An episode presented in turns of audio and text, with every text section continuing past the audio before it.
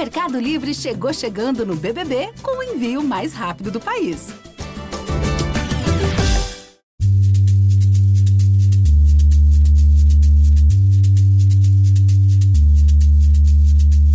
Tem uma música do Mateus Aleluia que um dos versos é Meus traumas Freud não explica. Eu adoro esse verso, né? Mateus Aleluia é genial.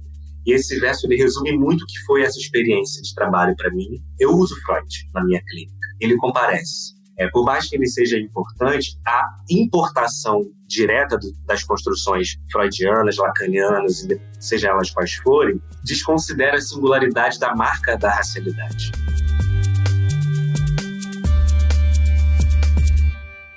Eu sou Ivan Mizanzuki, esse é o Conversas Paralelas, e o meu entrevistado de hoje é psicólogo e mestre em psicologia clínica pela Universidade Federal Fluminense. Sua pesquisa foca em saúde mental com ênfase em questões raciais e anticoloniais. É idealizador e professor do curso Introdução à Psicologia Preta e autor do livro Clínica do Impossível: Linhas de Fuga e de Cura, no qual discute seu trabalho terapêutico com pacientes negros. Também já foi colunista do UOL Viva Bem e já publicou artigos em outras plataformas frequentemente com temas ligados ao combate e tratamento dos efeitos do racismo. Além disso tudo, ele também é conhecido por ministrar palestras e prestar consultorias em saúde mental para diversas empresas. Lucas Veiga, seja muito bem-vindo ao Conversas Paralelas. Oi, Ivan, muito obrigado. Estou muito feliz de estar aqui com você para a gente fazer essa conversa. Lucas, é um prazerzão ter você aqui e eu acho que você vai me ajudar a exorcizar alguns demônios. Conversar com um psicólogo é sempre assim, né? A gente sempre tenta aproveitar a hora para fazer uma terapia aqui,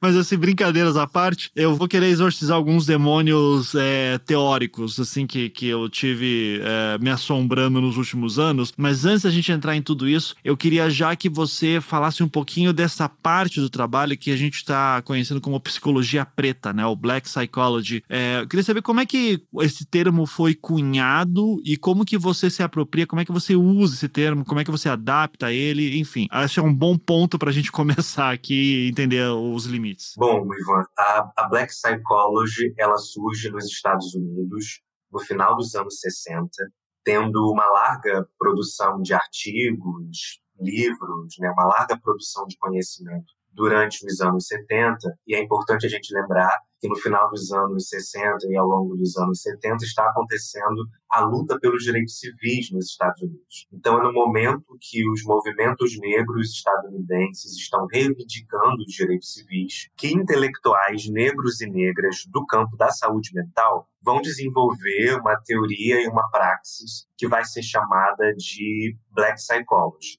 E a Black Psychology tem como é, objetivo pensar a promoção de cuidado em saúde mental da população negra, levando em consideração os efeitos, os impactos da violência racial. Então, a Black Psychology surge nesse contexto como uma nova abordagem em psicologia para o tratamento é, da saúde mental das pessoas negras, considerando, né, levando em conta elementos que a psicologia tradicional teria desconsiderado e fazendo uma crítica à psicologia e à psicanálise, exatamente por, na sua aplicação imediata, desconsiderarem as singularidades das subjetividades negras. Então, é, é nesse momento e com esse objetivo que surge a Black Psychology. Quando eu vou pensar a Black Psychology no Brasil, o meu trabalho, eu não faço uma importação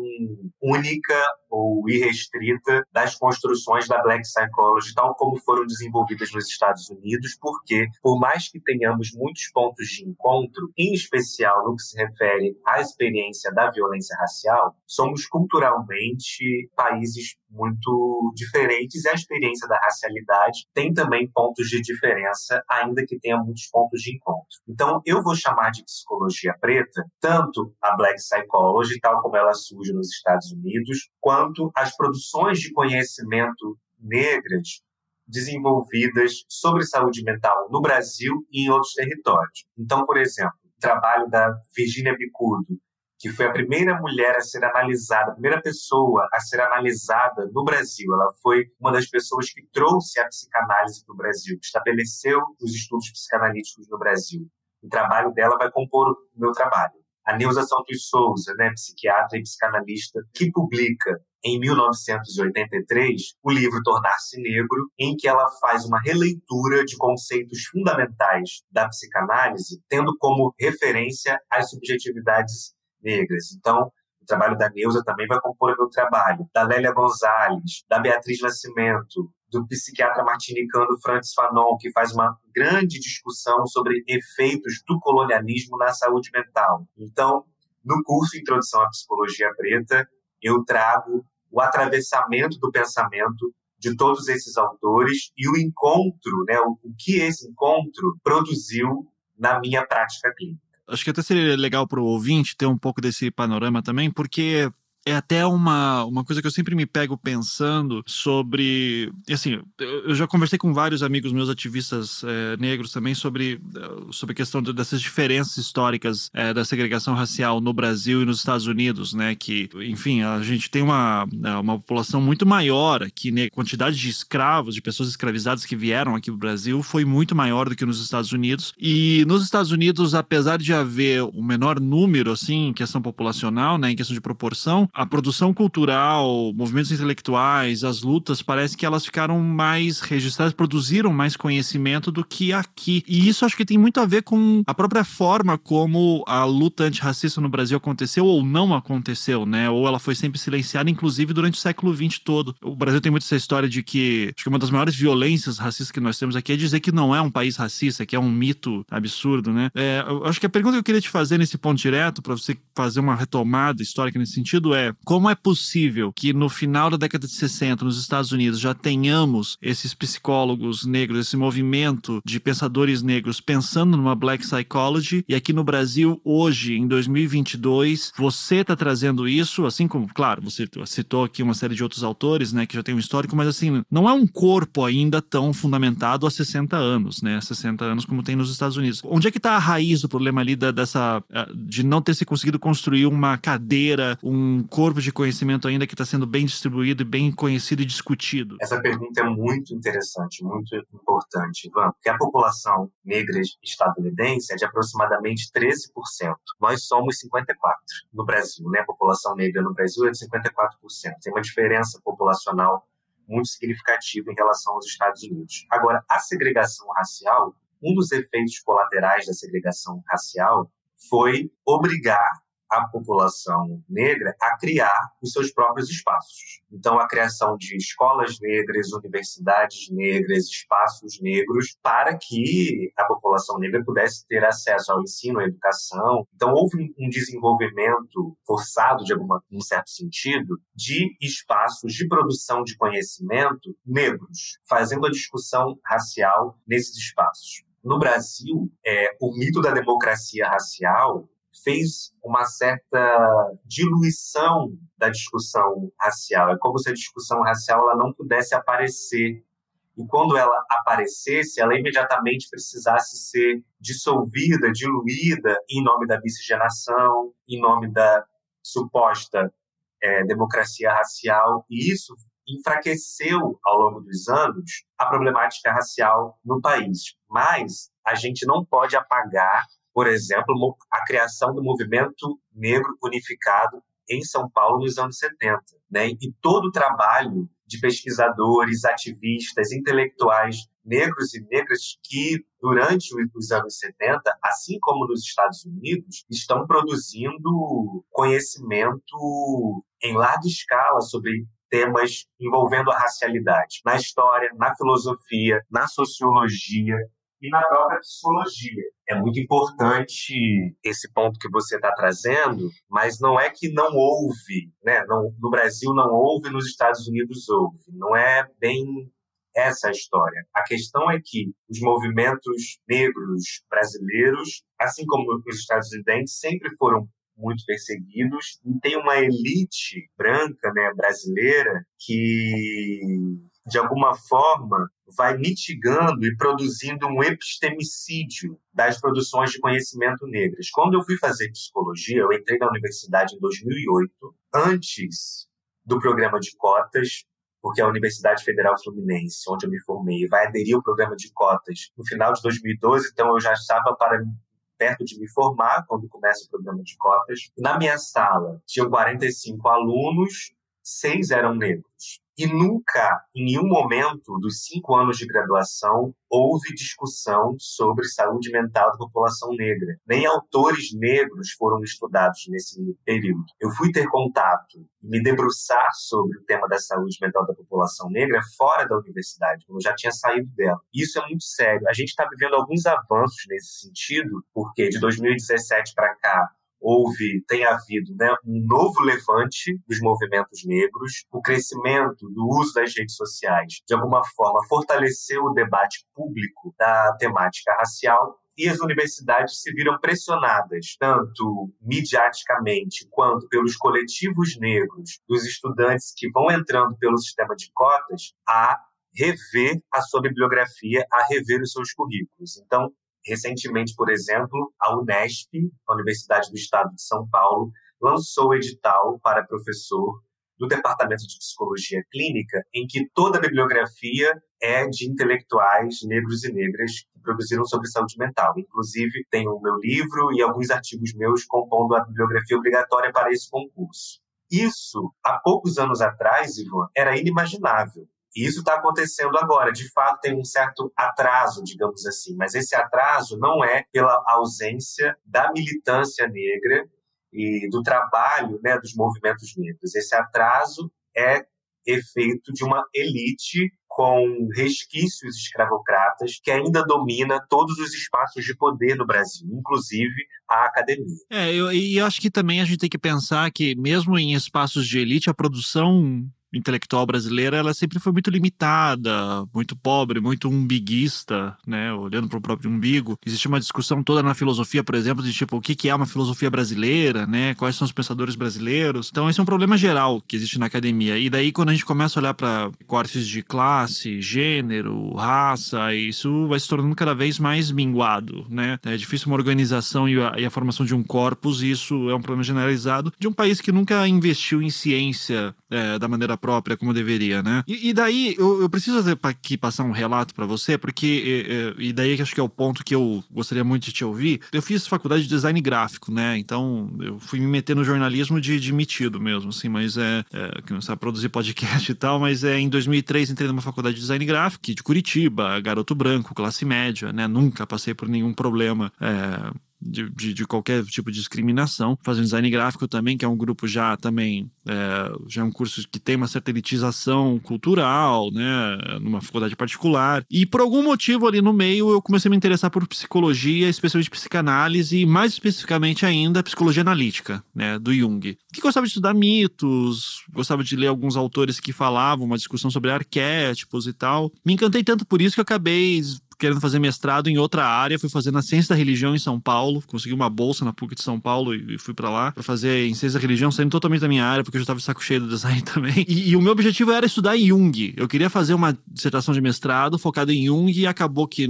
conheci outros autores, me interessei mais por eles, mas o Jung foi meio que a minha porta de porta de entrada assim para esse mundo fascinante da, da psicanálise, psicologia analítica e todas as discussões ali da, da clínica, né? Mesmo não tendo nada a ver com isso, assim, mas principalmente pelo estudo de narrativa narrativas e mitos e tudo. Eu lembro de uma aula, uma das cadeiras que eu peguei no mestrado foi justamente de psicologia e religião né, o estudo de qual que são as fronteiras, né, como é que a gente estuda fenômenos religiosos a partir da psicologia e houve lá uma sequência de aulas que a gente estudou Freud. Uh, e foi ótimo, né, adorei finalmente tipo, estudar Freud um pouco, que é um clássico e tudo isso, né, o senhorzinho lá austríaco é, e, e, o pai da psicanálise, né, um grande intelectual, um grande escritor e daí entender melhor toda a treta que ele teve com o Jung, né, isso aí foi, foi legal. Mas eu lembro especificamente de uma aula em que a gente estava discutindo. Eu não me lembro se era Totem e Tabu, um dos textos clássicos. Eu não me lembro se era Totem e Tabu. Que, Totem e Tabu é um texto que eu li e disse assim: não, isso aqui não faz o menor sentido antropológico. Mas é. E o professor sempre dizia: não, ó, isso aqui é um texto escrito no século XX, início do século XX, antropologia ainda também estava caminhando, mas aqui você tem que entender a genialidade do Freud justamente pegar os mitos e olhar como fundos de conhecimento, né? Ok. É, numa época do iluminismo muito forte que matou os mitos, né? De repente tem um resgate da, da leitura da leitura mítica, né? Do o mito como fonte de conhecimento. E daí eu, eu lembro, acho que do Édipo. E eu lembro de ler no Complexo de Édipo e pensando, ok, eu acho estranho isso aqui. Tá eu lembro de uma pergunta que eu fiz claramente para vocês assim: o Freud está dizendo que isso aqui funciona para todo mundo, no mundo inteiro? Daí ele falou, sim,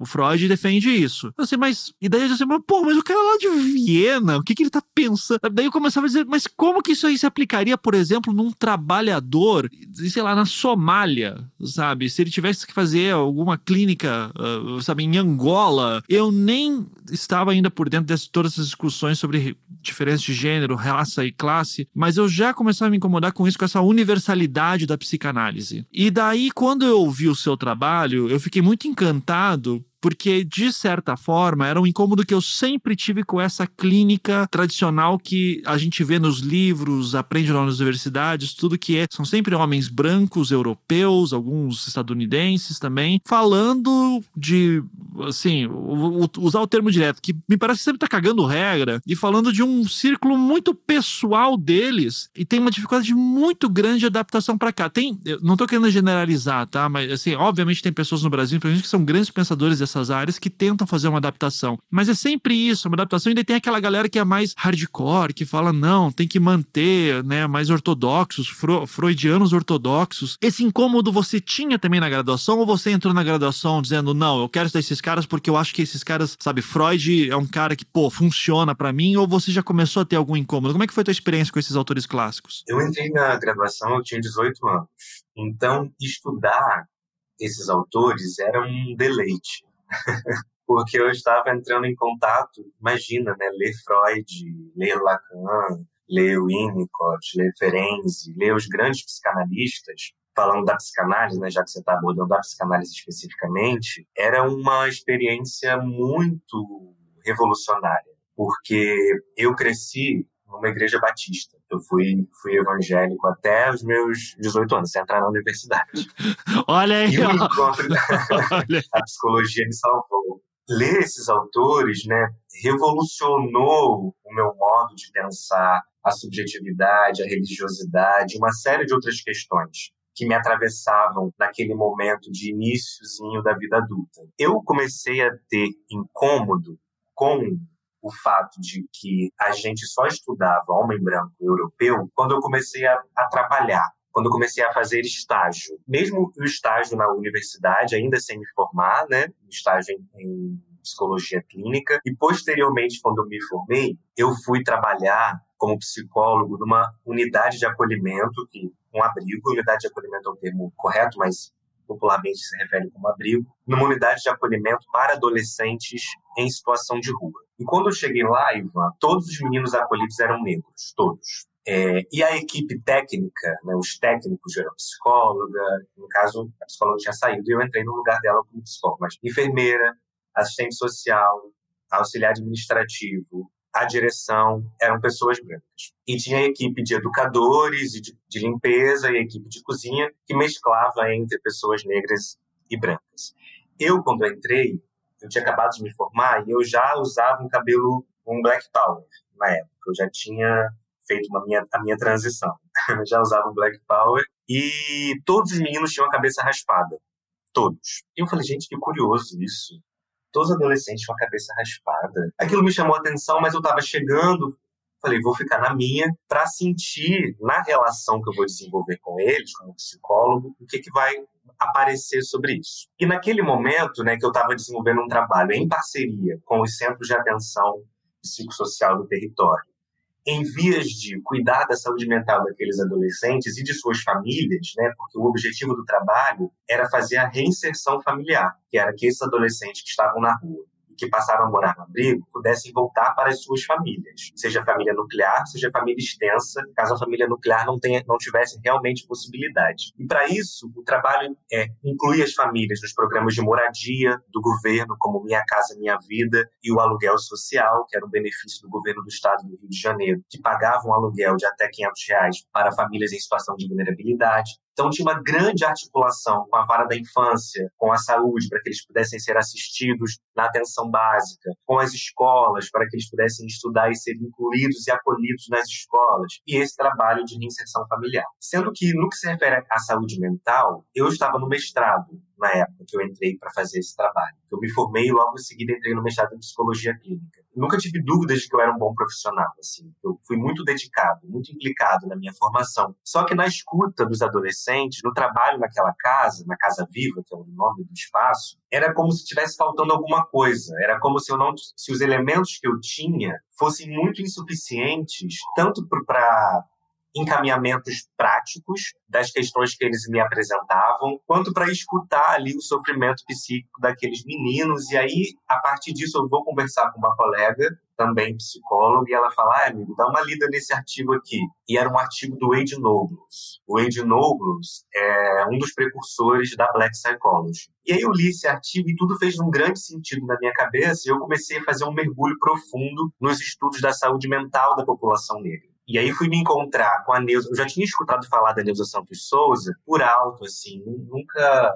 Era uma outra época, era uma época que, por mais que eu sentisse desconforto na universidade de não abordar questões raciais, eu estava tão maravilhado e agradecido ao universo por ter passado no vestibular e por ter vindo de onde eu vim e ter conseguido estar naquele espaço era tão gratificante poder estar ali, poder vir a ser psicólogo, que tinha um certo constrangimento em colocar essa questão, sabe? Então eu não coloquei essa questão naquele momento. É quando eu encontro com adolescentes negros que eu falo, opa, as ferramentas que a universidade me deu não são suficientes para esse trabalho. E aí eu fui correr atrás e fui, fui me encontrar com a Black Psychology, com a Neuza Santos Souza, com o Fanon e etc. E ao longo do tempo, os meninos começaram a deixar o cabelo crescer. E começavam a perguntar, ô tio, é, que creme que você usa? Ô tio, quanto tempo levou para você seu cabelo ficar desse tamanho? E a gente começou a trocar uma ideia sobre cabelo.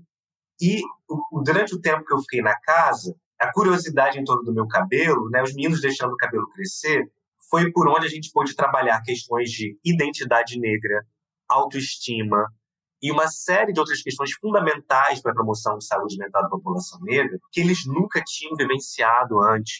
Rolava um discurso na casa, Ivan, um discurso meio velado, de que eles tinham que raspar a cabeça para não pegar piolho, porque era um abrigo, e para conseguir estágio no programa Jovem Aprendiz. Sendo que quando eu entrei, eu tinha um, um Black Power e não cortei meu cabelo por causa disso, mesmo indo trabalhar num abrigo. E eu era jovem e tinha conseguido um emprego. Então esse discurso desmoronou, esse discurso ruiu. E os meninos se autorizaram a experimentar deixar seus cabelos crescerem. E nesse movimento de crescimento dos cabelos, que a gente foi desenvolvendo um trabalho de desenvolvimento da autoestima, que era absolutamente violada a autoestima desses adolescentes. Tem uma música do Mateus Aleluia, que um dos versos é Meus traumas, Freud não explica. Eu adoro esse verso, né? Mateus Aleluia é genial, e esse verso ele resume muito o que foi essa experiência de trabalho para mim, porque por mais relevante e importante que seja, eu uso Freud na minha clínica. Ele, ele comparece. É, por mais que ele seja importante, a importação direta do, das construções freudianas, lacanianas, seja elas quais forem, desconsidera a singularidade da marca da racialidade. Então, é, o trabalho da Neuza Santos Souza, por exemplo, que vai usar o Freud, mas vai usar o Freud para pensar a subjetividade negra é, é muito interessante. Então, eu percebo que aqui no Brasil a lógica colonial vingou com muita força, porque o sucesso da colonização não se baseia só na colonização de territórios geográficos, mas na colonização de territórios existenciais do nosso inconsciente. O nosso inconsciente é colonial. Francis Fanon disse isso na sua obra. E nesse sentido, vai ser considerado como detentor de saber, de autoridade, intelectualidade, aqueles que reproduzem a imagem e semelhança do colonizador.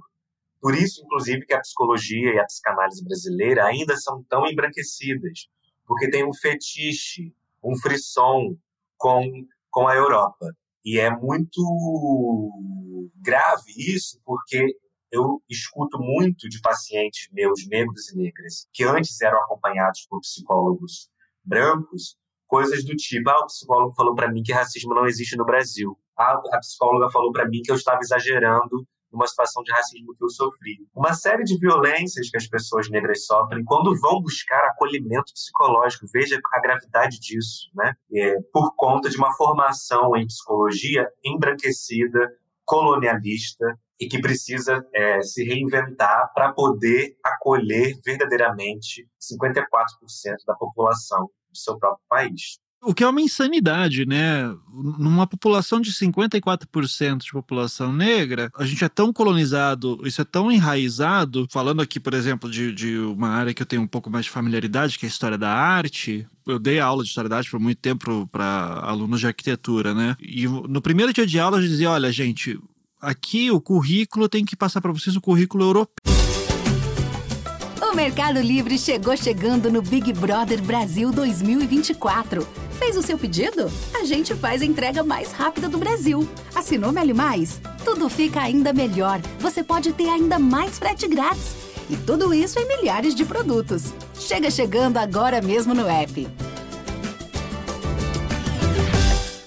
Então a gente não vai entrar em história africana, a gente não vai entrar em história asiática, a gente não vai entrar em história brasileira estando aqui. E por causa disso, eu vou ter que passar para vocês noções de beleza que são importadas de uma cultura que se diz detentora da clássica, né? Que seria aquela cultura produzida na Grécia Antiga e no Império Romano e que daí determina, assim, né? O que é um renascimento e que daí chega depois numa... em coisas bizarras do tipo, teve votação sobre o homem mais bonito do mundo recentemente e que daí, matematicamente falando, é fulano de tal porque ele tem as melhores proporções, salvo engano, acho que era o Henry Cavill, assim, o super-homem, né? Porque daí ele, as proporções geométricas do seu rosto seriam mais determinadas, de acordo com os preceitos clássicos gregos. Eu vendo tudo aquilo assim, gente, os nazistas perseguiram artistas modernistas.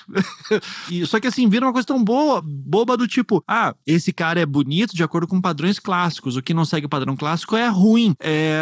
E daí, recentemente, tivemos a discussão sobre a Pequena Sereia Negra. Eu digo assim, gente, é uma personagem, personagem fictícia, cacete. Tipo, ninguém se importa com Jesus ser branco de olhos claros hoje em dia, quando claramente ele não era assim. Mas isso é tão enraizado que nem se percebe mais isso, né? E, e daí, quando a gente olha nas minúcias, em áreas muito específicas como a que você trabalha, todos esses preceitos teóricos estão enraizados nesse pensamento colonial. E daí tem uma passagem, né, do, da sua obra, do, do Clínica do Impossível, que eu achei interessante, que eu queria que você falasse um pouquinho, que nesse esforço que é, da gente tentar é, descolonizar parte do pensamento, você substitui o complexo de Édipo correto? É, você podia falar um pouquinho sobre a, essa formulação desse seu pensamento e qual é a solução que você propõe? Não é uma solução, porque em psicologia, em psicanálise, a gente não trabalha com solução mas é um caminho possível, uma experimentação. De, desculpa usar termos burros aqui, tá? Assim, eu não sou da área, então eu falo bobagem. então... Não, não, não é um termo burro, mas é, é a palavra solução, né, ela traz, ela traz um certo fechamento em si mesma, né?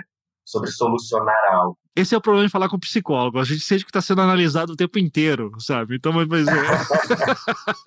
Brincadeira, Lucas. Fica à vontade. No final da entrevista eu te passo o Pix.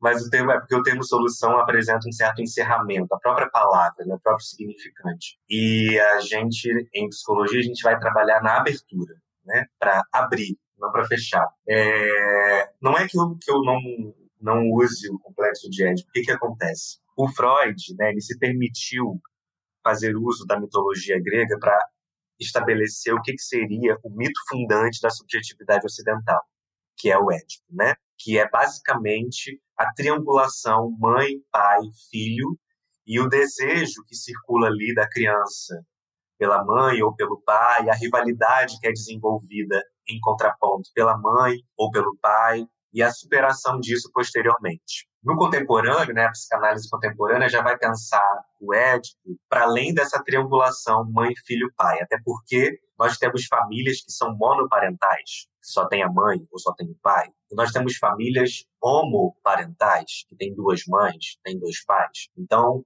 é, o contemporâneo nos exige já uma reformulação de Édipo, porque são outras configurações familiares que estão postas, diferentes das configurações familiares postas no momento em que Freud criou esse conceito. Né? Mas Édipo, então, seria um, um conflito ali, um complexo, né? no processo de desenvolvimento da criança. Da mesma forma que o Freud se autorizou a usar a mitologia grega para apresentar um, um mito fundante da subjetividade ocidental, eu me autorizei a fazer uso da mitologia iorubá para apresentar o que, eu, o que eu considero, a partir da minha prática clínica com pacientes negros e negras, o mito fundante da subjetividade africana e que eu chamo de complexo de Nanã. Qual é a história de Nanã?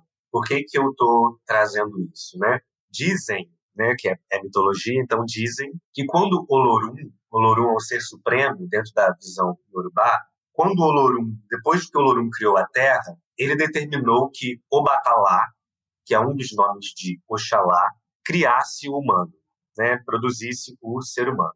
E o Batalá, então, tenta criar o humano com vários elementos. Tenta fazer de pedra, mas o humano fica duro demais, não, tem como ganhar vida. Tenta fazer de fogo, o humano se consome, a vida não, não perdura. Ele vai tentando os elementos naturais para fazer, constituir o humano, e não vai dando muito certo. Ele não consegue cumprir a missão determinada por Olorum. Até que Nanã, que mora nas águas, no fundo da lagoa, vem em direção ao Batalá e oferece ao Batalá a lama, o barro umedecido que é Nanã. E com esse barro umedecido oferecido por Nanã, o Batalá faz um molde, ele modela o humano. Olorum sopra o fôlego de vida, o fôlego divino nesse molde de barro e o humano passa a existir. O humano passa a nascer. O que, que eu consigo dizer sobre o complexo de Nanã no, no curto espaço de tempo que temos? Nós somos feitos, Ivan, então, portanto, dentro dessa cosmogonia, nós somos feitos de uma matéria que é maleável, que é moldável e que é infinita na sua possibilidade de transmutação. Se você pega um vaso de barro, coloca ele de volta na roda do oleiro, umidifica, aquece, ele ganha de novo maleabilidade. E com essa maleabilidade recuperada, você pode fazer uma espada, um prato, uma máscara, uma cadeira.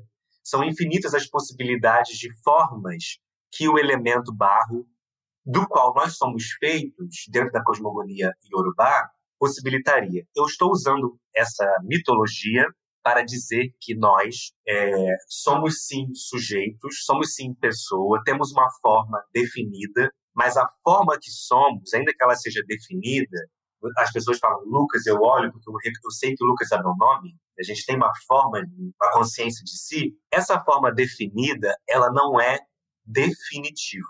Então, está posto para a subjetividade a possibilidade de vir a ser outra coisa, a possibilidade de criar maneiras outras de ser, estar, sentir, pensar e desejar, porque é próprio daquilo que somos feitos a mutabilidade. Nesse sentido, os impactos do racismo nas subjetividades negras, o impacto do trauma da violência racial, que produz ansiedade, depressão, baixa autoestima e uma série de outros efeitos, não precisa ser o destino das pessoas negras. Apesar dessas experiências traumáticas, a gente pode criar uma maneira autônoma e com autoestima, com força, conectada com a ancestralidade, conectada com a sua potencialidade de diferenciação, é conectada com a sua potencialidade de praticar a liberdade num cenário de opressão racial.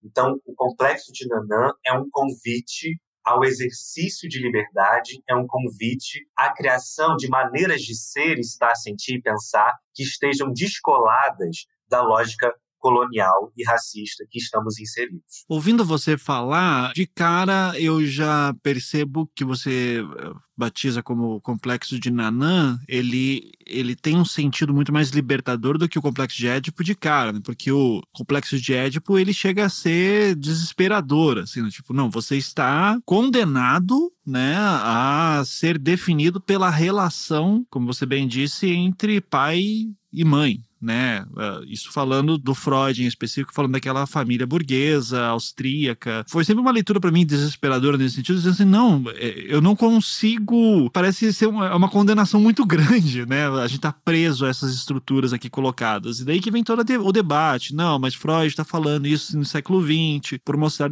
sociedade específica, aquele do círculo social dele, funcionou em certa medida lá de onde ele estava exige hoje uma releitura, uma adaptação, etc, etc. Mas o, o ponto principal ali que eu vejo é que a, a, preocupação do Freud ao dizer isso como um mito fundador é porque ele está preocupado nesse núcleo familiar. E pelo que eu estou ouvindo você falar, uh, uma pessoa negra que passa por uma análise, por algum processo, acompanhamento psicológico, o foco do, do mito fundador não deve ser o núcleo familiar, ele deve ir além, deve ir para uma questão de como ele é percebido e, e, reagido pelo fato da cor da sua pele, sua performance racial, vamos dizer assim, é, acaba sendo um tema mais um mito fundador que se sobrepõe à relação familiar. Nossa, muito interessante, Ivan, essa questão que você está colocando, porque Édipo é uma interdição ao incesto é, significa que você, que mamãe é sua mamãe, mas mamãe dorme com papai, né? É assim, tem um limite que é colocado ali em relação a uma experiência de interdição, a uma experiência de não poder ter tudo, de não poder ser tudo, de não poder atender a esse ideal é, que mamãe e papai fantasiam a seu próprio respeito. Tudo isso vai aparecer na clínica, né? Pessoas negras também têm os seus complexos géticos. Quando eu faço esse deslocamento, eu não estou fazendo uma negação, estou fazendo um paradoxo, estou fazendo uma contradição. Tem Édipo, porque, por mais que temos uma origem africana, fomos subjetivados no e pelo Ocidente, então Édipo também constitui a nossa subjetividade. Aí, pensando, para além dessa questão do interdito ao incesto, como as nossas relações familiares, o Belchior é, exemplificou isso muito bem. Ele diz: apesar de termos feito tudo o que fizemos, ainda somos os mesmos e vivemos como nossos pais, né? É um pouco isso. Quando a gente faz uma análise, a gente se encontra com isso. A gente se encontra que a queixa que a gente tem sobre o nosso pai, a gente repete várias coisas daquilo que a gente se queixa, né? É, tem alguma coisa da nossa constituição familiar que é constitutiva da nossa subjetividade. Sim, mas ser constitutivo não pode ser definitivo, eterno, dado, acabado ou solucionado. Porque senão a gente não vai conseguir fazer o que o Deleuze e o Guattari, que são autores que influenciam muito o meu pensamento, chamaram de desedipianizar. Se a gente toma Édipo como centro a gente não consegue tirar as pessoas dali. O deslocamento do complexo de Édipo para o complexo de Nanã é dizer, sim, as nossas famílias influenciam sobremaneira o nosso modo de ser e estar. Mas a experiência de violência racial, a experiência do racismo, ela é um interdito muito maior, muito mais forte do que o interdito ao incesto experienciado em Édipo. Que esse interdito do racismo, que retira a pessoa do seu lugar de humanidade, da sua dignidade, porque a beleza é branca, a intelectualidade é branca, os espaços de poder são ocupados por pessoa branca, a pessoa negra ela está fora, ela é empurrada para fora do jogo simbólico os símbolos de prestígio que compõem a sociedade. Esse interdito, ele é muito mais incisivo e muito mais violento do que o interdito ao incesto de ética. Esse interdito que o racismo produz e que gera ansiedade, depressão e suicídio na população negra, ele pode ser ultrapassado. Tem cura para os efeitos desse interdito. E é por isso que é o complexo de Nanã, porque a forma que o racismo imprimiu em nós ela pode ser transmutada em outras formas. A gente pode ser outras coisas. Os efeitos do racismo na nossa subjetividade, eles podem ser desmantelados para que uma forma de viver mais afirmativa e conectada com a nossa potência possa se efetivar. Que a gente possa atravessar o interdito da violência racial. Pegando esse gancho todo das suas considerações teóricas e falando da família, você tem a história de um avô que eu acho que tem tudo a ver com, com o que a gente está falando aqui, né? Que também faz parte dessa tua formação é, e da tua formação de identidade intelectual. Poderia contar um pouquinho dessa história e como é que ela, como é que isso era visto na família e depois como que você refletiu sobre ela? O meu avô, Ivan, ele foi internado no manicômio, tinha 18 anos ele teve uma discussão, uma briga com o filho do patrão dele, e essa briga culminou com o patrão convencer meus bisavós a interná-lo no hospital psiquiátrico. E ele foi internado, então, no hospital psiquiátrico do Jurujuba, em Niterói, quando ele tinha 18 anos. Desde que ele chegou, em 1947, aproximadamente, o meu avô foi internado nesse momento, e desde que ele chega, ele, ele tenta fugir. Só que fugir do manicômio naquela época era praticamente impossível. mas junto com outros outros internos ali, desenvolve uma relação, uma amizade com outros internos, e eles planejam fugir no caminhão que uma vez por semana entrava no hospital para entregar mantimentos e outras coisas. É, então eles subiam no caminhão, torciam para não serem vistos e pulavam na, na estrada depois que o caminhão já estivesse bem longe do hospital. Sendo que eles não tinham uma roupa própria, então essa fuga, é, eles acabavam sendo identificados, sendo reconhecidos como internos do hospital, porque eles portavam, usavam o uniforme do hospital, e aí pessoas na rua ligavam para o hospital e eles eram levados de volta para o hospital. A, a fuga não se concluía. É, numa dessas tentativas de fuga, meu avô quebrou o pé, é, precisou ser hospitalizado, e aí voltou para o manicômio quando saiu do hospital. Nessa ocasião, eles chegaram a colocar ele numa espécie de jaula no centro do pátio do hospital, para que ele servisse de exemplo para os outros internos, para que não tentassem mais fugir. Sofreu severas sessões de eletrochoque. E num dia ele, ele tentou fugir novamente, e dessa vez deu certo. E entre caminhadas e caronas, meu avô chegou em Nova Friburgo, essa nossa cidade de origem. Fica a três horas do Rio de Janeiro, aproximadamente, de carro. É, meu avô não sabia ler, não sabia escrever, não sabia onde estava, mas chegou em casa. Anos depois, meu avô, e é bem recebido pelos meus bisavós, enfim, bem, bem, bem acolhido naquele momento. Houve um certo arrependimento, assim, da família. É, anos depois, ele conhece a minha avó, se casam, tem fi, quatro filhos, oito netos, e eu, eu passei toda a minha infância praticamente na casa dos meus avós. Eu convivia muito com eles. É, e meu avô tinha um quadro de maníaco depressivo, popularmente conhecido como bipolaridade. Que a gente nunca soube se essa bipolaridade ela foi adquirida a partir do trauma da internação ou se ele já era bipolar, nunca saberemos. Portanto, ele fazia um precisava fazer um acompanhamento médico, tomava lítio, que é o remédio comumente prescrito para bipolaridade. E tinha períodos em que meu avô estava bem, períodos em que meu avô estava deprimido, em que ele não conseguia sair do quarto. Eu lembro de ficar, às vezes, lendo a Bíblia para o meu avô, na esperança de que alguns versículos, alguns salmos, enfim, fizessem bem, produzissem algum bem-estar para ele. Eu era uma das únicas pessoas da família que ele recebia bem nesses períodos de depressão, porque ele ficava muito recluso, ficava é, ressentido por, por, bobagens, mas ele gostava de me receber no quarto e eu ficava lendo a Bíblia para ele. E tinha períodos de mania em que ele ficava doidão, mas também fazia coisas que para nós, os netos, eram absolutamente incríveis e maravilhosas, como por exemplo, teve uma vez que ele trocou o aparelho de som por um cavalo. E minha avó ficou horrorizada com aquilo, e eu e meus primos, a gente ficou num grau, num estado de felicidade é, porque ele ensinou a gente a andar a cavalo, ele criou o cavalo no quintal. Então era a terapia ocupacional. a terapia ocupacional do meu avô era aquilo, sabe? Era criar o cavalo, era ensinar os netos a andar a cavalo é, e ver a nossa alegria né, naquilo. Ele contava era um griot, um grande contador de histórias, inventava histórias longuíssimas, piadas longuíssimas divertidíssimas. As pessoas do bairro iam até a casa dos meus avós quando ficavam doentes. Meu avô sempre tinha uma erva, um chá, um troço para prescrever. Então ele era essa figura muito amada ali pela, pela comunidade, é, com e apesar dos seus momentos de crise, né?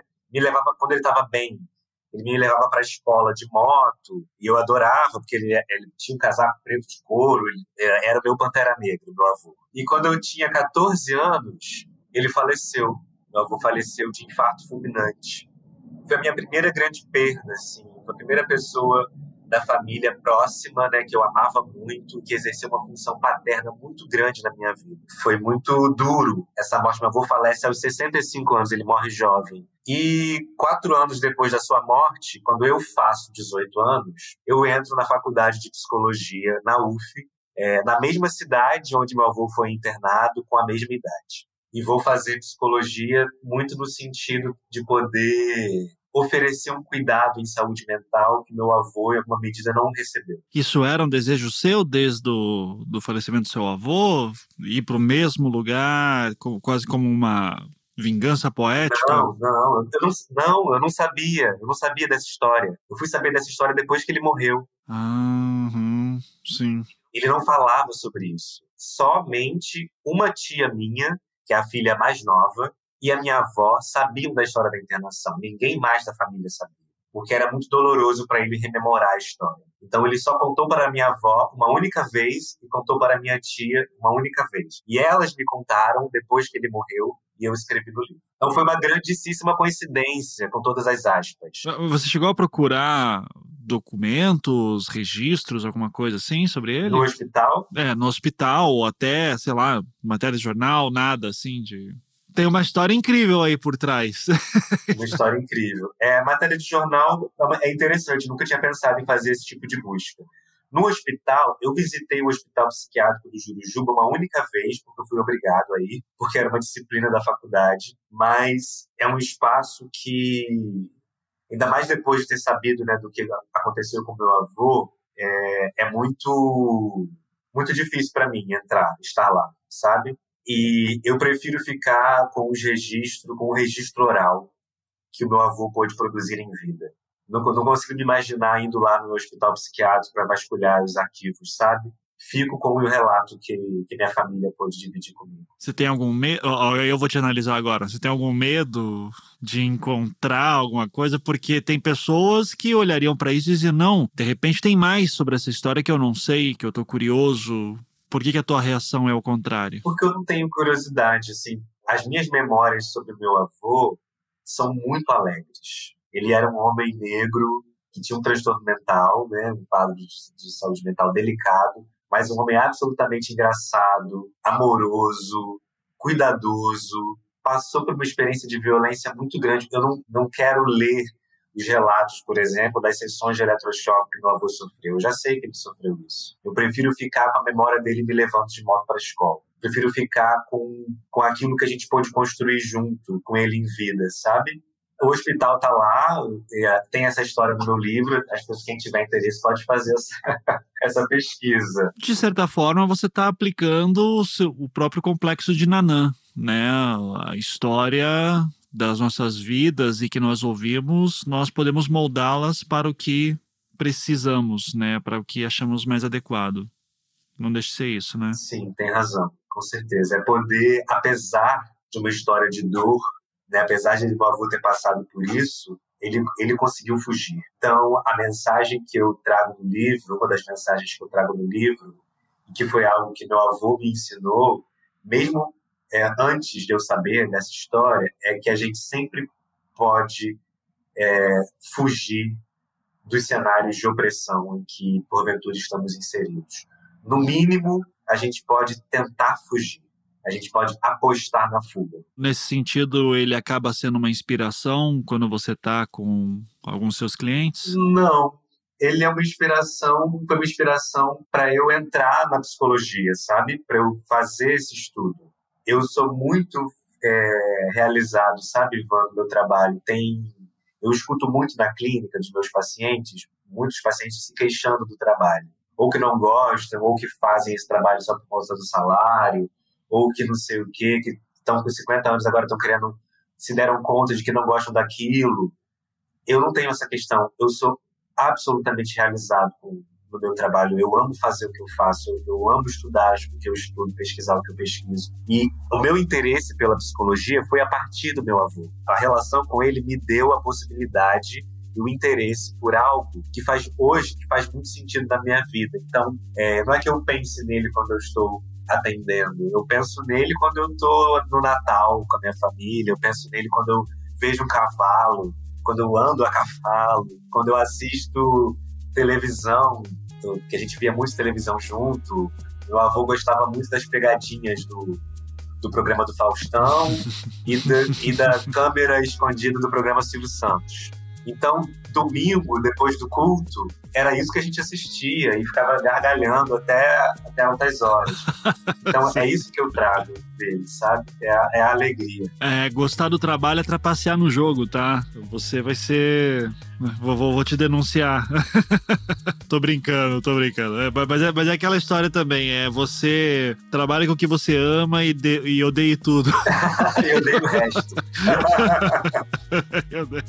Lucas, foi um prazerzão te ouvir aqui, aprendi muito, fico muito alegre com o seu contato, com a nossa conversa aqui, né? E você ter aceito o nosso convite para conversar. Então eu só tenho te parabenizar pelo seu trabalho e falar para fazer o seu jabá aqui, onde é que o pessoal te encontra, o que você tem publicado por aí, é, tem algum lugar que o pessoal pode acompanhar melhor. O espaço é seu, fique à vontade. Ivan, muito obrigado pelo convite, pela oportunidade de conversar sobre o meu trabalho com você. É, adorei a nossa conversa, você fez perguntas incríveis que me ajudaram a falar de questões que eu gosto de falar e às vezes não me perguntam.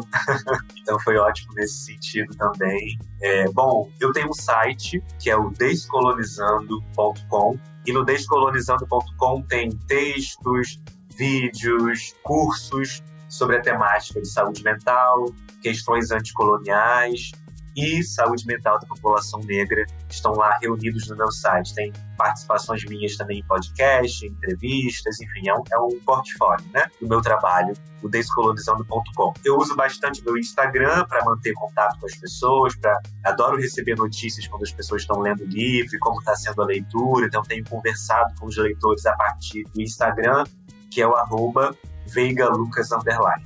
Arroba veigalucas, underline. Lá também eu faço postagens e é, é por onde eu mantenho contato direto com as pessoas que acompanham meu trabalho e te agradeço mais uma vez por essa, por essa oportunidade, pela nossa conversa. Eu que agradeço por ter falado aí que tanta coisa interessante. Parabéns pelo trabalho, realmente muito impressionante. Muito obrigado, querido. Grande abraço para ti, grande abraço para o ouvinte. Até a próxima. Tchau, tchau. Obrigado, gente. Até.